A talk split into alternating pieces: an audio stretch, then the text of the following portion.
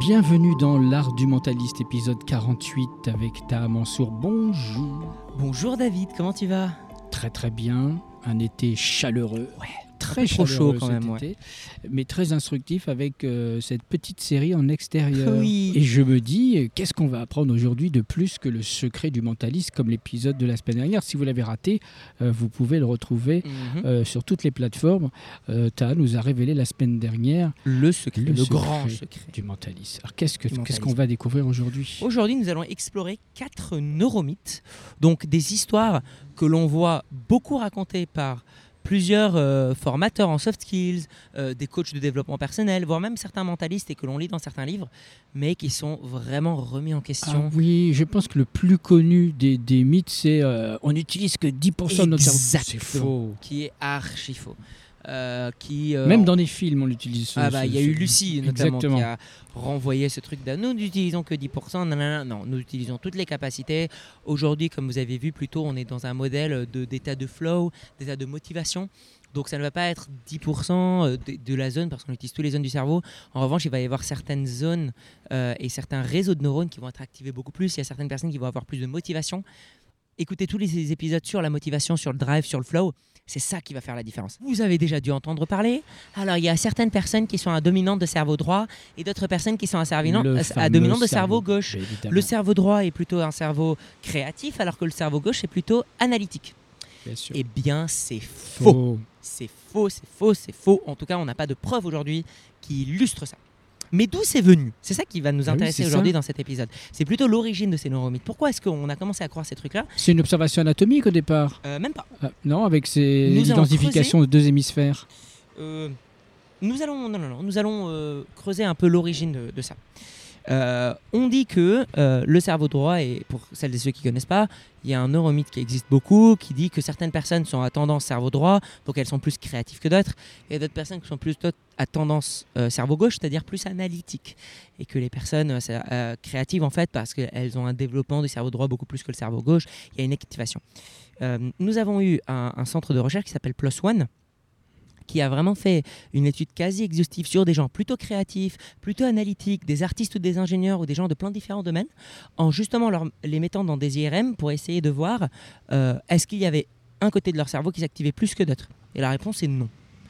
Il y a des zones pour différentes raisons, et c'est ça qu'on va voir.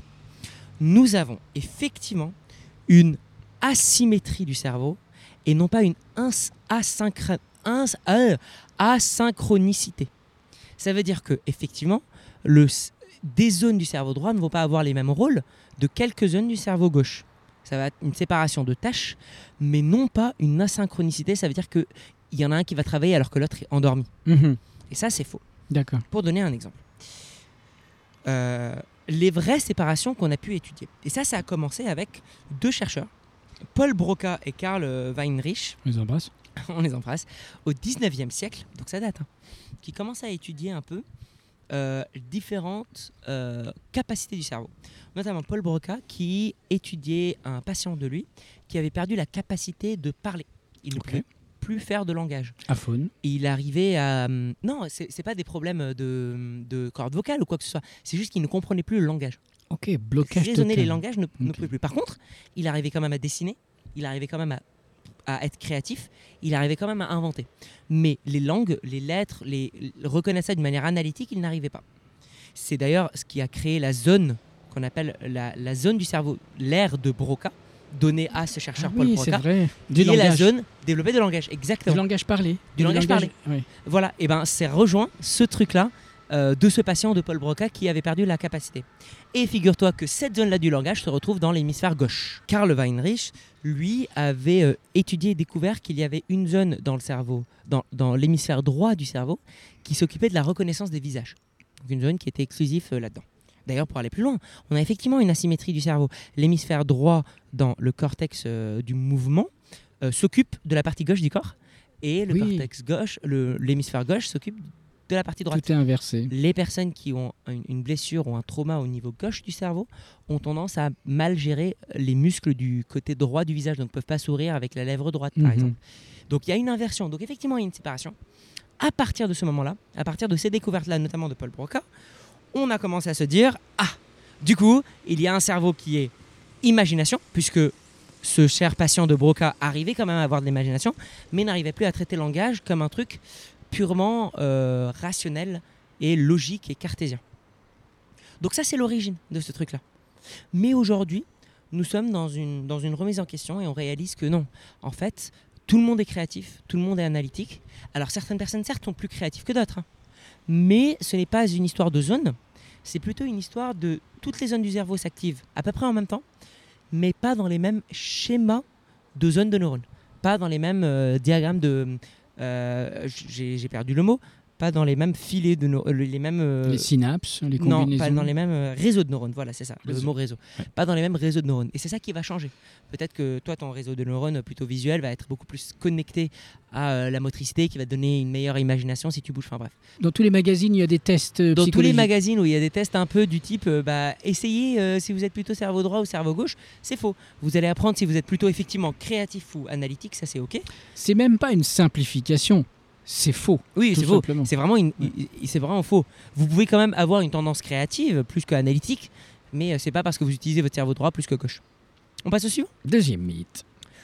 Vous avez dû probablement entendre parler du cerveau triunique, c'est-à-dire le cerveau reptilien, entouré du cerveau limbique, entouré du cerveau du cortex. Oui, on dit qu'ici il y a le cortex, ici au fond, derrière. il y a Le cerveau, limbique voilà. qui s'occupe des émotions Tout ce qui est et le, grégaire. Et c'est ça, et euh, le cerveau reptilien qui est euh, le cerveau qui s'occupe des besoins primaires, qui Voilà. est relié au Le- reptile. Cerveau préhistorique. Alors, euh, ça, c'est un, c'est une croyance que j'avais, moi, jusqu'à très récemment. Jusqu'à mardi. Non, jusqu'à un peu plus de semaines comme ça, mais qui est en fait fausse. Euh, Ah. C'est une croyance qui a été lancée par euh, Poc, euh, euh, Paul McLean en 1960. Paul McLean. Euh, Paul McLean, lui, quand il commençait à étudier euh, les phénomènes du cerveau, avait présupposé un modèle qui était que, que l'humain, d'après son développement après, un, un peu à la mode euh, évolution à la Darwin, au début était un reptile, donc il avait un petit cerveau. Ensuite, il y a une couche des émotions qui s'est construite par-dessus le cerveau limbique, euh, qui était euh, la couche du cou limbique. Et ensuite, pour terminer, il y a eu euh, le, le cerveau cortex, le néocortex, qui est primaire à l'homme et qui n'existe pas chez les autres reptiliens. Ça a été remis en question énormément aujourd'hui, pour plusieurs raisons. La première, c'est qu'on n'est plus du tout dans ce modèle-là d'évolution. Euh, on ne croit plus à cette évolution-là du cerveau euh, euh, en sous-couche, on va dire. On sait que le cerveau humain aujourd'hui est plutôt développé comme ça, on ne sait pas exactement comment, mais on sait que c'est plutôt des réseaux de neurones qui se sont développés et non pas juste des constructions de couches. Pareil, quand on compare le cerveau humain à des cerveaux des reptiliens, enfin des, des reptiliens, mais des reptiles, les reptiliens n'a pas sont vraiment, des zones identiques au cerveau des reptiles, mais plutôt des capacités qui vont être développées plus, et effectivement des directions de conscience de soi-même, etc., que les autres animaux n'ont pas. Donc ça, c'est un fait. Euh, c'est ce qui rend d'ailleurs l'humain euh, particulier hein, en termes d'être vivant. Mais pas ces trois couches. Et pour être tout à fait honnête, moi, ça faisait beaucoup de temps parce que j'étais, quand on m'avait formé, moi, on m'avait formé sur ce modèle-là. Ah et oui, donc pendant dans- beaucoup de temps, dans mes formations, j'ai expliqué ce modèle. ça veut Et- dire qu'il y a des écoles qui te disent encore ça? Ah oui, il y a des écoles qui disent encore ça, et, et- et moi je pensais ça. Et même en discutant avec plusieurs euh, psychologues, euh, je, je pensais ça aussi. Hmm. Mais en fait, ça a été remis en question dans les années 80, parce qu'on a réalisé euh, que, euh, en fait, non, il n'y avait pas cette séparation-là. Donc, euh, bah, j'apprends aussi, hein, j'apprends aussi que j'étais dans un neuromythe, que c'était entièrement faux, et qu'aujourd'hui, on est plutôt dans, dans une croyance de schémas, pareil, de schémas neuronaux. C'est-à-dire que c'est des schémas qui englobent le cerveau, qui vont venir activer ces différentes zones-là. Ok. Et du coup, c'est comment ces différentes zones vont venir s'ajuster l'une par rapport à l'autre qui va venir développer cette chose-là. Donc, busted, comme on dirait dans les Mythbusters. Corbeil, J'adorais euh, cette émission. troisième mythe. Le troisième, ça, c'était quelque chose qu'on m'avait appris au lycée. Et je sais qu'il y a beaucoup de profs qui l'enseignent encore. Les trois types d'apprentissage. Nous avons les étudiants qui sont plutôt visuels, ceux qui sont plutôt auditifs, ceux qui sont plutôt kinesthétiques. Et oui. Et donc, du coup, Alors si tu regardes là, tu es visuel. Si tu regardes là, Regarde là, c'est tu es auditif, et si tu regardes là, c'est kinesthétique. Il y a et des que- livres là-dessus. Oh, Et, et surtout, en fait, ça va très loin. C'est qu'ils te disent, bah moi, en fait, euh, une des raisons pour laquelle il y a certains étudiants qui n'arrivent pas à étudier à l'école, c'est parce qu'en fait, ils sont kinesthétiques et que du coup, le visuel euh, ne les capte pas, alors que d'autres sont beaucoup plus auditifs. Et donc, vous essayez de trouver votre manière d'apprentissage le meilleur, et ensuite développez-vous là-dessus. Fake. Faux, faux, faux. Euh, surtout que, en fait, là, aujourd'hui, euh, il y a un quasi-consensus que tous les humains sont à dominance visuelle. Oui. Nous sommes tous à dominance visuelle. Bah, déjà, les, les yeux, c'est c'est les membres les plus sollicités. 80% euh, de l'énergie traitée par le cerveau, c'est les yeux. Ce Mm, qui- mm. Ah oui, parce que là, on regarde tout en, On regarde en- beaucoup de choses. en détail. Donc l'imagination, on, on prend un exemple, il n'y a rien de plus fort en termes d'influence, en termes de besoin, en termes de motivation que l'imagination, te raconter une histoire. On parlera de storytelling plus tard. Euh, mais donc du coup, tout le monde est essentiellement visuel. Après, certaines personnes vont avoir de l'auditif un peu développé, de kinesthétique un peu développé, mais ça n'a rien à voir avec un mode d'apprentissage. Euh, Aujourd'hui, on relie plutôt ça justement à euh, des connexions de motivation. C'est-à-dire que c'était plutôt des excuses de ah bah moi je suis kinesthétique, c'est pour ça que j'apprends pas visuellement. C'est faux. C'est juste que tu n'étais pas motivé par le sujet. Et donc on retrouve pourquoi tu n'étais pas motivé? Parce que tu pas curieux, tu avais ton attention ailleurs, etc. Mais au fond, tout le monde est visuel. Donc pareil, arrêtez de rechercher quel type de, de- de type d'apprentissage vous êtes et focalisez-vous plutôt sur le visuel. En revanche, oui, tu vas avoir un peu plus d'auditif euh, pour certains, un peu plus de kinesthétique, mais il n'y a pas un moyen d'apprentissage, on va dire, plus développé que les autres. De toute façon, je vous mettrai tous les liens de les recherches que, que je vous cite euh, à la fin. Quatrième et dernier, Quatrième et dernier qui me fait très marrer, parce qu'il est beaucoup utilisé euh, par beaucoup de gens, c'est que les micro-expressions permettent de lire dans les pensées des gens, de détecter les mensonges ou même de ressentir les émotions des gens. hmm, C'est faux. C'est faux. C'est vrai. C'est Je vais aller même dans ton loin. spectacle, À aucun moment je parle de micro-expression dans mon spectacle. Attention, je parle de réaction et je ne parle pas de micro-expression. Ça n'a rien à voir. Il y a des trucs idéomoteurs là. Je vais développer l'effet idiomoteur. Oui, non, je pas dans mon spectacle. Moi, je ne mens pas dans mon spectacle. Petite parenthèse, tout ce que je dis dans mes spectacles, c'est vrai. C'est des choses qui sont, qui, qui- enfin, je me suis vraiment donné une éthique de sincérité qui est hyper hyper importante. Donc, euh, L'effet papillon. L'effet papillon, absolument. Euh, les micro-expressions, qu'est-ce que c'est? C'est un modèle qui a été découvert par Paul Ekman, qui à la Ah, base, ses recherches sont vraiment fascinantes. Moi, j'adore ce qu'il faisait au début. Euh, je vais expliquer pourquoi. Paul Ekman est le personnage qui a inspiré la série Lie to Me, que peut-être certains et certaines Ah, connaissent. bah, évidemment, c'est c'est comme le mentaliste un petit peu. mais- Exactement, c'est ça, mais avec quelqu'un qui détecte un peu les micro-expressions. Donc, ce qu'il a réalisé, c'est que juste avant d'avoir une émotion, on a une micro-expression qui est une expression incontrôlée de l'ordre de quelques microsecondes euh, que l'on contrôle pas, comme par exemple là ce que David est en train de faire en fronçant le visage. On se gratte le nez. Euh, alors, le grattage de nez n'est pas une micro-expression selon, euh, selon Paul Ekman. Ça, par exemple, oui. Et du coup, euh, a développé l'idée que nous avons que un certain nombre limité de micro-expressions, et que c'est ces micro-expressions-là qui déterminent la, euh, les émotions des gens. Alors, il y a une part de vérité là-dessus. Effectivement, les micro-expressions existent. Oui. Euh, quand on zoome sur une caméra, etc., une personne qui apprend une nouvelle euh, au milieu de nulle part, etc., va avoir une réaction forte, va avoir une réaction rapide, euh, sans aucun souci. Mais il y a certaines choses que Paul a développées qui ont été beaucoup remises en question et surtout que, à la base, Paul avait vraiment une approche très scientifique. Donc, était vraiment d'étudier ça, s'est beaucoup intéressé à la détection de mensonges. Et son premier livre est vraiment fascinant hein, sur l'interaction entre le détecteur de mensonges et le menteur, etc. Puis au bout d'un certain temps, il a réalisé qu'il commençait à avoir un bon business plan, un bon business model pour se faire de la thune.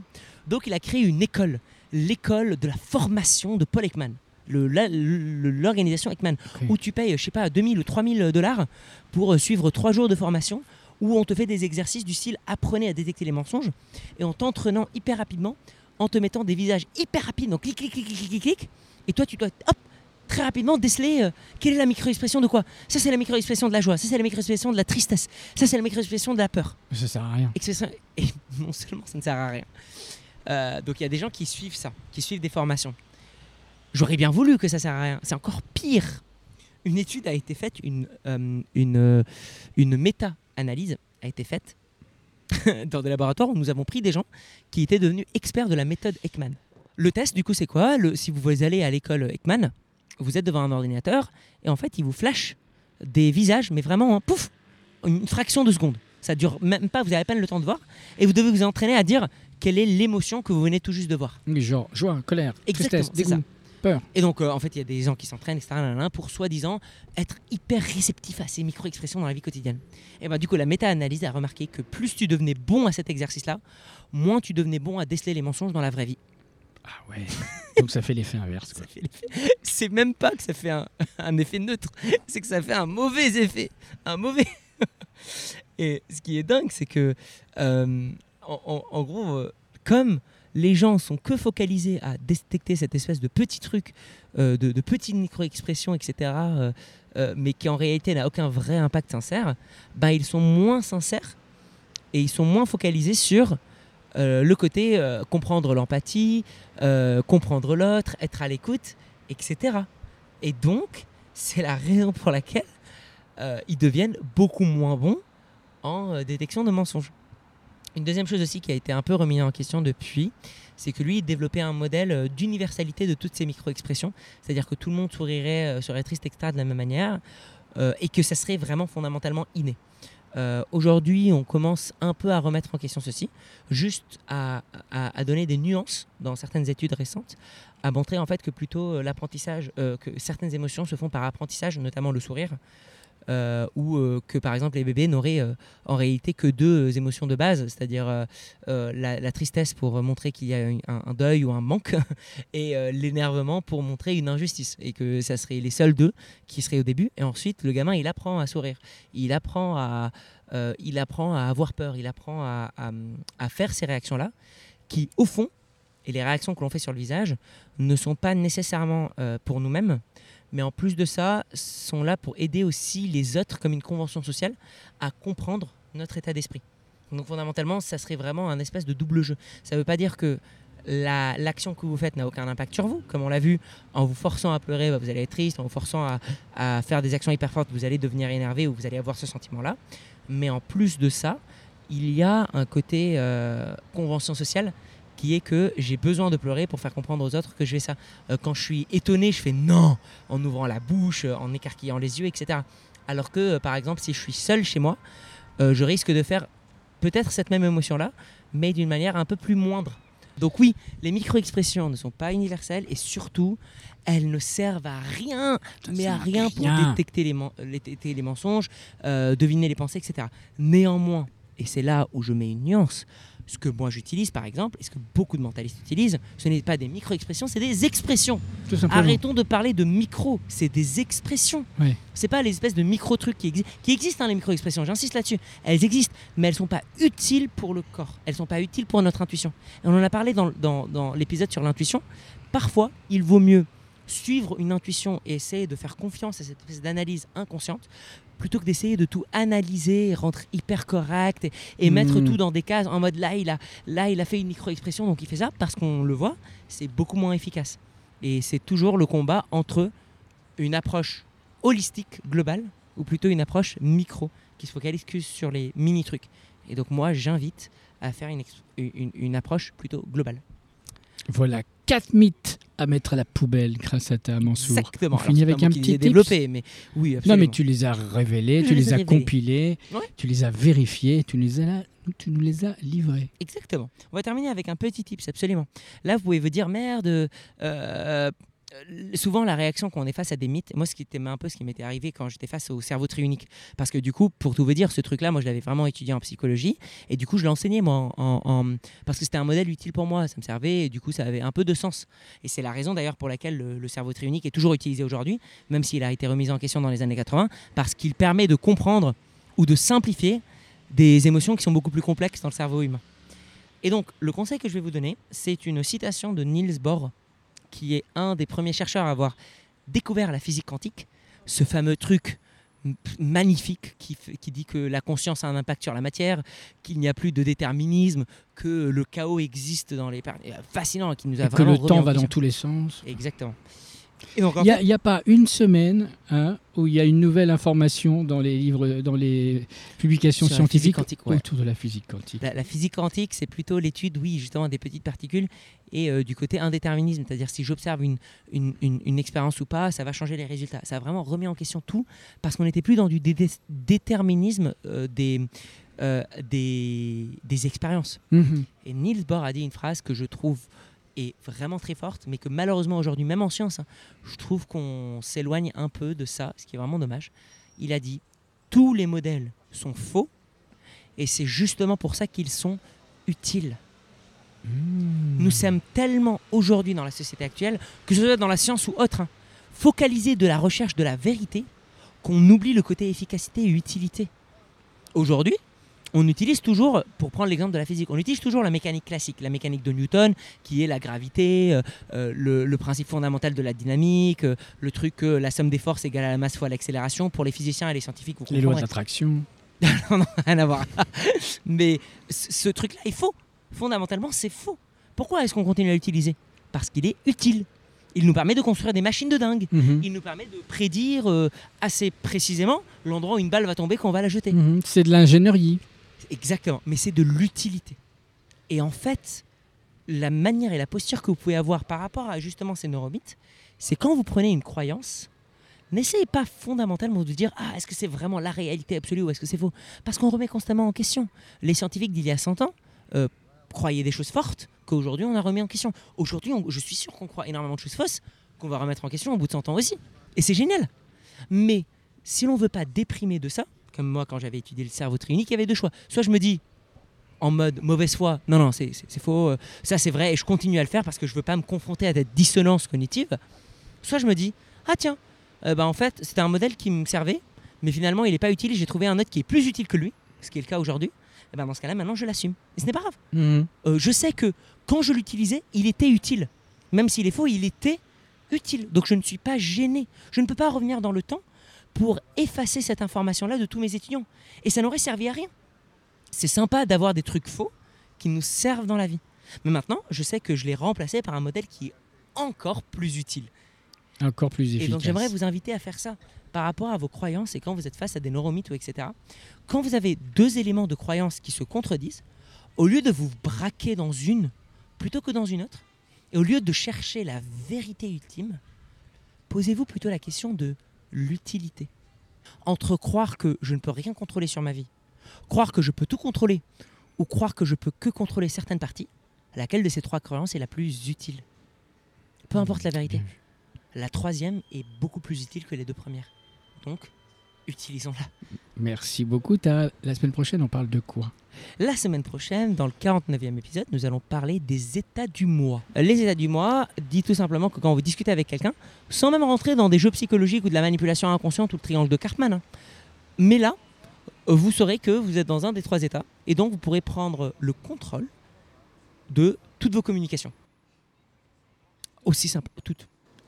Toutes vos communications, vos managers, vos employés, vos collaborateurs, vos collègues, vos oncles euh, racistes, euh, votre famille que vous aimez pas, votre famille que vous aimez trop, toutes les personnes, et vous saurez comment prendre le contrôle de ça et améliorer votre communication à la semaine prochaine. À la semaine prochaine, n'hésitez pas à partager, à liker, à mettre 5 étoiles sur les plateformes d'audio. Et si vous êtes abonné euh, aux plateformes vidéo, vous nous voyez actuellement, n'hésitez pas à commenter, à partager également, à en parler autour de vous. Il y a forcément, sur les 48 épisodes, forcément une thématique qui va être utile à quelqu'un de votre entourage. En tout cas, je l'espère. Envoyez-lui. À bientôt Ciao, ciao.